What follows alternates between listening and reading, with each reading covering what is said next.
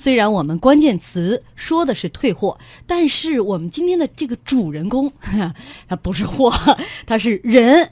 这是历史上啊被退货的这个皇帝并不多，但是一个月的试用期都没有到的。就被大臣要求退货的这个皇帝，只有一个人，就是汉废帝刘贺。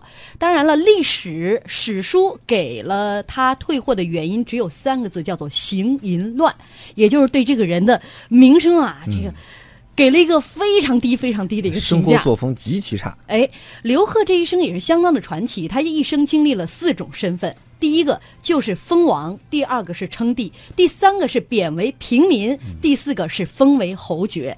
这估计也是没谁了啊！这历史上，但是刘贺的出生呢，咱们要从一首歌说起。这首歌的歌词是这样的：北方有佳人。绝世而独立，一顾倾人城，再顾倾人国。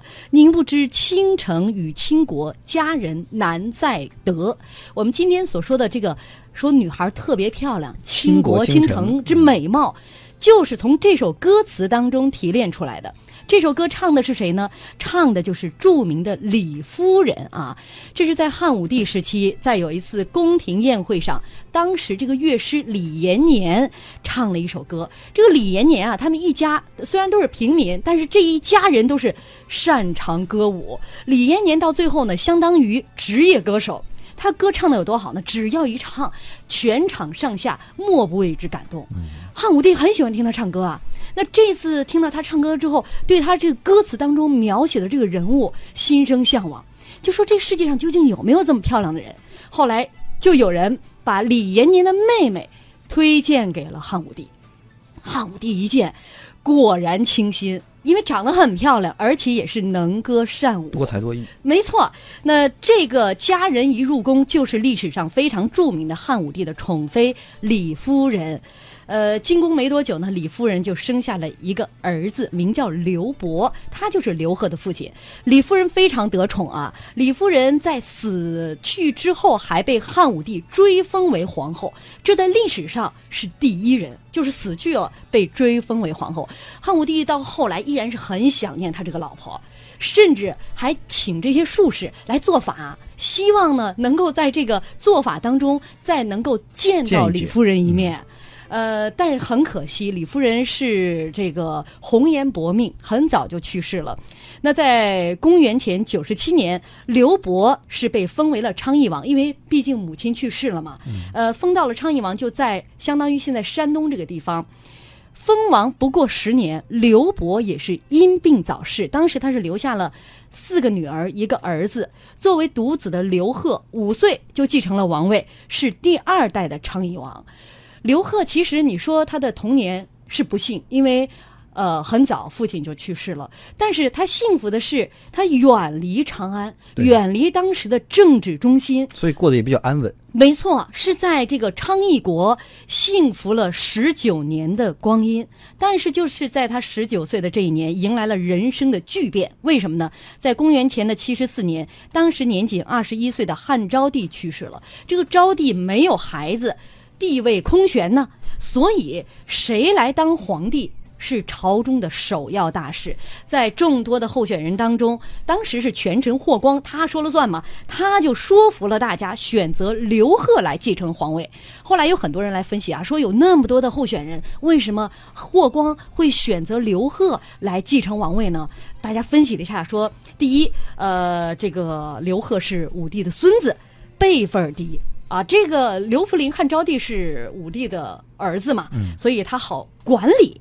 另外呢，这个刘贺不到二十岁，政治经验没有多少。第三啊，就是刘贺特别的贪玩，韬略不足，更好掌握。嗯，其实是这样的，当时汉昭帝刘弗林驾崩之后，汉武帝的六个儿子里面，其实是还有人还活着的。广陵王刘旭是还活着的，而且当时大多数的大臣也都是想推举刘旭来做这个。呃，皇帝，但是呢，刘旭之前的表现其实也不是太好，跟汉昭帝也不太对付，先帝也不太用他，所以霍光提出来的原因就是先帝都不用的人，我们为什么要请他来当皇帝呢？所以霍光心里面就选了这个汉昭帝的亲侄子，我们讲的汉武帝的孙呃孙子这个刘贺来做这个皇帝。我们前面讲了，刘贺他爸爸是叫刘伯，刘伯其实因为李夫人很得宠啊，嗯刘伯从小汉武帝就是比较宠爱他，也比较喜欢他的。在汉武帝的六个儿子里面呢，汉武帝很爱他，但是他这个人比较平庸，嗯。一是没什么政治野心，二是没什么政绩。他在《汉书》里面的笔墨其实很少，只记载了几个字，他哪年封了王，哪年死了，没什么过多记载。而且他死的也比较早嘛，死的时候刘贺只有五岁，所以看中这样一个情况，霍光在这个时候就选了选了刘贺。为什么选刘贺呢？我们先要讲霍光这个人的身份，在这个正史上，霍光是以这种忠臣的身份出现的。能臣确实，他也做了很多对汉朝来说很重要的事，所以我们呃不能说他是奸臣，但是要注意的是，霍光他一定是个权臣。嗯一定是掌握大权的人。所以选刘贺，我觉得很重要的一个原因，就像小丁姐刚才讲的，一定是考虑到刘贺好掌控，嗯这个非常重要。这个好掌控，当然也不一定就是出于私心，不一定是出于说自自自己要擅权，成因非常复杂，也有可能是考虑到要保持朝廷的稳定。但是刘贺好掌控，这个一定是一个很关键的因素。就像小丁姐刚才讲了，辈分低，年纪小，而且史书里记载他又爱贪玩，在昌邑国的时候就老玩，别人劝也不听，那这个就显示胸无城府嘛，爱玩嘛，好掌控。嗯，其实像这种就是像这种选择啊，作为一个前朝大臣来说，他是一个就是又是一个全朝前朝的重臣来说，他肯定在选下一届人物的时候，他会有几个考虑。第一个考虑就是他必须是正史，就是在中国历史上，你名不正言不顺。所以你必须是正史，你才能够有可能继位。如果你不是正史，那显然是不行。你比如霍光，他已经有很大的权力了。如果这个时候他想说我就选一个别人吧，外姓，那显然他也是不行的。所以他必须在他现有的这几个，无论是侄子，无论是外孙，无论是从什么样的这个，反正必须是刘家的正史当中选一个出来。那在这样的人里面，他要选谁，这个就很很有讲究了。那如果选一个，比如说像别人的这个其他的几个儿子当中的这一个孩子呢，其实也未见得说他不能够掌控，但是他掌控起来不是那么容易，所以对于他来说，这种这种较量啊，就是非常的呃有有心机在里面了。其实我觉得，在任何一个，比如说假设说我们在一个公司里在选人的时候，究竟是从内部去选拔出来，还是从外面去空降一个，这个是非常有讲究的。我们知道，就是有一些啊，其实呃，一般的公司来说，其实从外面空降没有什么太大的问题。但是如果是一个这个公司的文化，这个公司传承的很多东西都是非常具有这种创始人或者有创业者烙印的一个公司，你要想把它从外面找人来管理它，或者跟现有的公司文化进行融合，其实非常难的。最简单一个例子就王健林了。王健林曾经要一直要做网互联网，一直要做 O2O，一直要做这个网上网下融合，但是他有巨大的网下的这样的一个业务，怎么搬到网上去？所以他不断的去招 CEO，招了仨 CEO，一个一个都是完不成任务被开掉了，而且给的薪水还很高，最最后这一个给了八百万，当然八百万可能是个虚数啊，因为这个是当时中介找人的时候的一个幌子，具体给了多少，我们觉得我还不知道，而且我也觉得他不会给八百万那么高的一个数额。但这无论如何也表明，其实王健林是真心的希望有一个人来帮助他打到互联网上去的，把他庞大的帝国成为一个真正互联网的一个企业，甚至于他把 BAT 里面的这个把阿里剔除之后，把把腾讯和这个百度都给拉在一起，试图想做一个腾百万。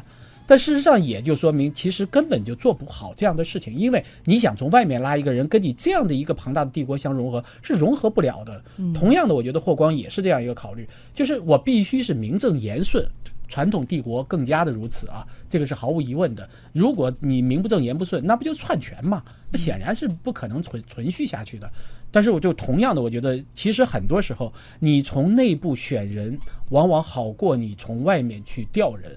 外面来的人，他可能相对来说不了解你这个企业的文化，而且他是不是一个短期的效应，你很难把握。是工资很高，薪水很高，但是是不是真正的能够把这个企业当做一个长远的企业去考虑，这个就有很大的问题。嗯，微信公众平台上 H D H 说昌邑往什么地方啊？你们说山东不是江西南昌吗？那是后来封为侯的时候，海昏侯是让他从昌邑迁到了这个南昌。